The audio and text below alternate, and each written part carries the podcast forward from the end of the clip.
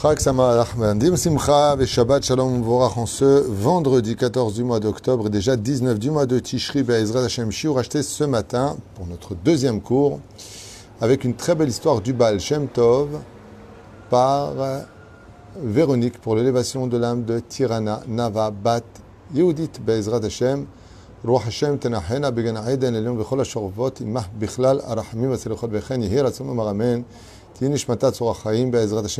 qu'on n'entende que de bonnes nouvelles. On pensera en même temps à de l'élévation de l'âme de Jules Orientov Ben Espin, Adam Mordechai Ben Avidati, Amrole Machlouf Ben Sarah, Gisèle Mazal ben Batsepora, Roland, Tion Ben Miriam, Mordechai Gérard Yosef Ben Israël, Bechol Mete Israël, qu'on n'ait que de bonnes nouvelles, une bracha Batsacha Bechol Maasedechem. On commence tout de suite cette première histoire qui a été racontée d'ailleurs ce matin par mon fils Yehuda. Le Rav Yehuda, Be'ezrat Hashem, Ya'amer l'Esruto. Donc je reviendrai sur cette très belle histoire qu'il a racontée du Baal Shem Tov et vous la faire partager puisqu'il a raconté cette histoire une fois qu'on l'a éteint pour le premier cours devant le Tzibour. Et j'ai beaucoup aimé parce que même si c'est une histoire un peu standard d'une certaine façon, elle éveille chez nous beaucoup, beaucoup, beaucoup d'émotions. Alors, à Medjibouche, le Baal Shem Tov, pendant la fête de Sukkot, était assis dans, dans sa souka. Et puis voilà qu'à un moment précis, alors que la fête venait de rentrer, eh bien, le Baal Shem Tov sent une odeur de Gan Eden euh, qui se dissipe à travers les rues, comme ça, qui, se promène dans les rues, et ils arrivent jusqu'à lui. Le Baal Shem Tov se lève, très curieux de comprendre qu'est-ce qui, qu'est-ce qui se passe, pourquoi est-ce qu'on sentirait l'honneur du Gan Eden aussi puissamment euh, jusqu'à ses propres narines. Et donc, une fois qu'il se lève, il se laisse diriger par l'endroit d'où venait cette odeur féerique extraordinaire du Gan Eden, et il arrive comme ça dans une toute petite cabane, dans une toute petite euh, souka, où il y découvre un homme qui était assis là-bas pour pratiquer la mitzvah de l'échev basouka.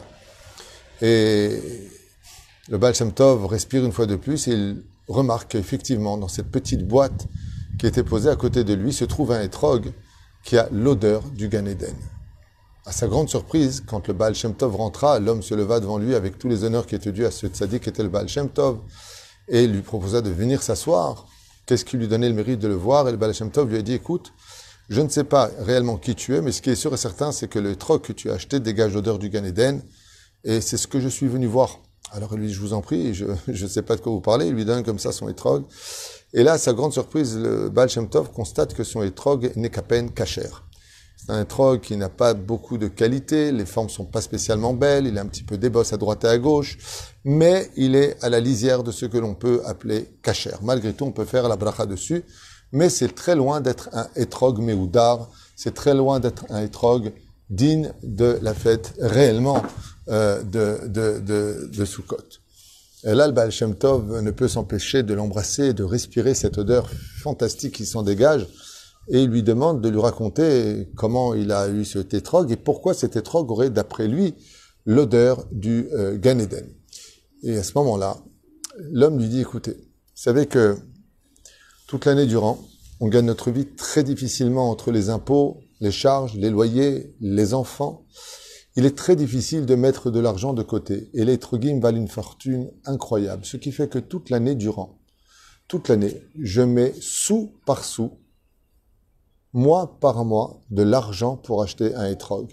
Et étant donné que les étrogs coûtent extrêmement cher, je me prive toute l'année pour acheter le étrog. Et quand est arrivé le marchand, dans la ville de Medzibouche, alors j'ai couru et j'ai eu le mérite de réunir une somme d'argent très conséquente pour acheter le meilleur étrog que je pouvais obtenir de toute sa charrette. Voyageant dans toutes les villes de Russie, je me suis dit cette fois, j'ai assez d'argent pour avoir tout ce qu'il me faut, tellement je me suis privé toute cette année. Mais voilà, que juste arrivé devant le souk, j'ai vu une jeune femme qui pleurait assise sur une espèce de pierre à l'entrée du souk. Et j'étais là-bas, je lui ai demandé pourquoi. C'est Martha Bechagecha, il faut être sa mère, c'est la fête de Sukkot. Pourquoi elle était dans cet état? Et elle m'a dit parce que je dois me marier. Je suis une kala. J'ai enfin trouvé mon khatan. Et malheureusement, on n'a pas l'argent, on n'a pas la dot pour nous marier, on n'a pas ce qu'il faut. Et ce qui fait en sorte que je risque de perdre mon khatan. Et elle éclate en larmes. Et il lui dit, la somme est importante. Il lui dit, la somme est importante. Quand il lui donne la somme, eh bien, ça correspondait plus ou moins à l'argent qu'il avait dans sa sacoche. Et là, je me suis mis à réfléchir, explique ce, cet homme au Baal Shem Tov, qu'est-ce que je fais?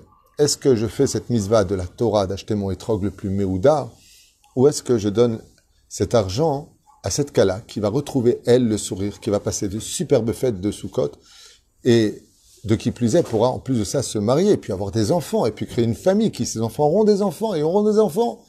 Alors sans hésiter, j'ai sorti l'argent et je lui ai remis dans les mains. Parce que je me suis dit que si j'avais un étrog, eh bien ça ne me rendrait que moi heureux. Tandis que si je lui donnais cet argent que j'avais mis de côté pour le étrog, ça ferait beaucoup plus de gens heureux. Et ainsi donc, je lui ai remis cet argent. Et quand j'ai regardé dans mes poches, ce qui me restait, c'est-à-dire 3 à 4 sous, eh bien, j'ai pris l'étrog le plus catastrophique que le vendeur vendait. Et j'ai pris un étrog qui était à peine cachère, qui avait beaucoup de défauts, malgré tout, qui était loin d'être méoudar. Et j'ai dit à Dieu, Shalolam, considère ma mitzvah comme si j'avais pris le meilleur des étrogs. Seulement, tu m'as envoyé une mitzvah sur ma route, et j'ai donné cet argent de tout mon cœur à une kala pour que Bezrat Hashem puisse, Bezrat Hashem, danser, chanter, être tellement heureuse le jour de sa choupa avec son mari et s'unir avec lui pour créer Bait Kedat Moshe Israël et sa Marta Bechagecha. Je me devais aussi de lui donner de la joie. Donc considère cet étrog comme étant le plus méoudar que j'aurais pu investir. Et donc, c'est vrai, Dieu a dit cet homme au Baal Shem Tov que quand je suis arrivé à la maison, c'est dégagé d'un coup une odeur de Gan Eden dans, mon, dans ma maison. Et beaucoup de gens viennent et, et, tout le monde passe comme ça, et beaucoup de monde autour de ma souka en disant, mais qu'est-ce qui se passe? C'est quoi cette odeur? C'est quoi cette odeur? Ce que aucun étrogue, des plus merveilleux étrogues, n'aurait pu attirer comme monde, eh bien, je me retrouve avec un étrogue qui, euh, Baruch Hashem, euh, est certainement pas très beau physiquement, mais qui a la plus belle âme de la fête de Sukkot. Parce que donner de la joie à autrui, c'est ça l'âme de Sukkot. C'est pour cela que comme vous le savez tous, le etrog représente le cœur. Dans les Arbat Aminim, je qu'on avait déjà expliqué, mais je reviendrai en l'honneur du Baal Shem Tov, et comme l'a expliqué mon fils ce matin, on vérifie à peine le loulav, qu'il soit droit, le bout soit fermé, qu'il fasse plus de 40 cm, il est méadrine. Les Hadassim et les Aravot se vérifient, les Ashkenazim sont un peu plus marmirim, nous on vérifie qu'il y ait la bonne hauteur, qu'il y ait 3, 3, 3, 3, Venigmara pour. Aval, pour le hétrog, par contre, on vérifie parfaitement qu'il y ait la mesure nécessaire, qu'il n'y ait pas de bosse, qu'il n'y ait pas de tache noire dans tous les trogs et surtout dans le chelek c'est-à-dire la partie supérieure vers le pitam, qu'il n'y ait pas de tache, qu'il n'y ait pas de défaut là-bas.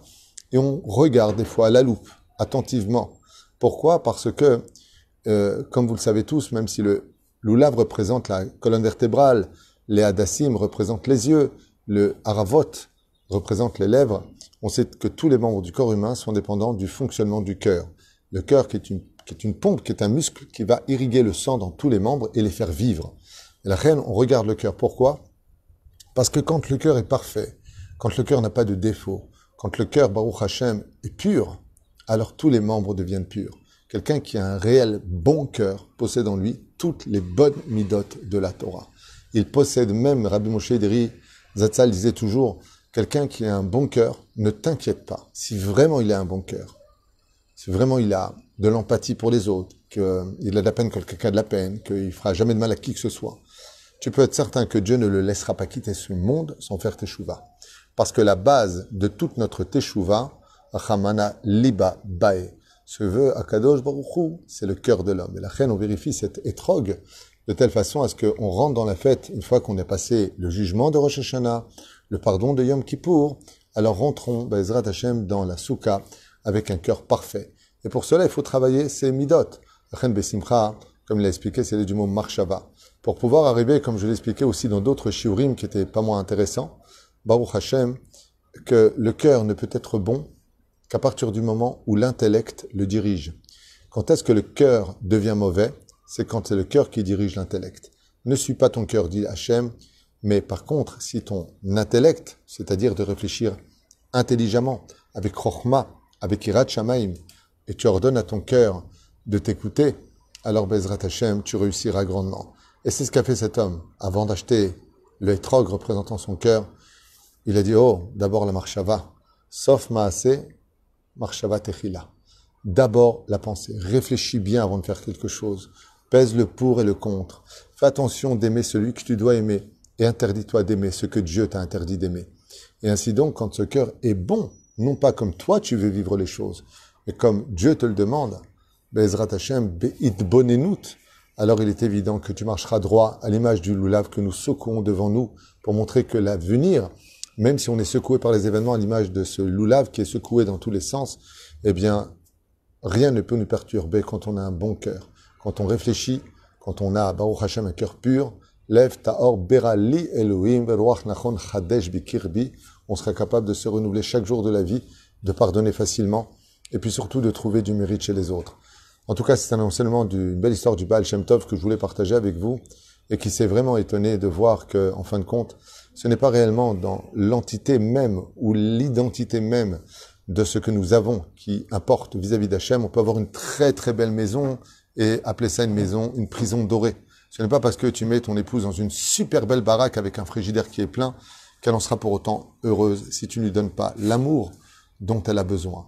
Ce n'est pas parce que tu fais de bons plats à ton mari et que malgré tout tu es une jolie femme que ton mari sera pour autant heureux si tu ne lui donnes pas le regard qu'il a besoin sur lui, euh, l'attention, euh, une histoire d'amour. Et tout ça dépend essentiellement du battement du cœur. Quand on a un cœur qui bat pour soi et pour les autres, quand on a un cœur qui vit, alors on est capable de donner vie, même à des choses qui paraissent complètement ahurissantes, même petites. Comme je le dis souvent, on n'a pas besoin de trop de conditions quand on aime vraiment l'autre. Parce que les conditions, c'est nous qui les mettons en route. On peut vivre dans très peu de choses avec beaucoup de joie.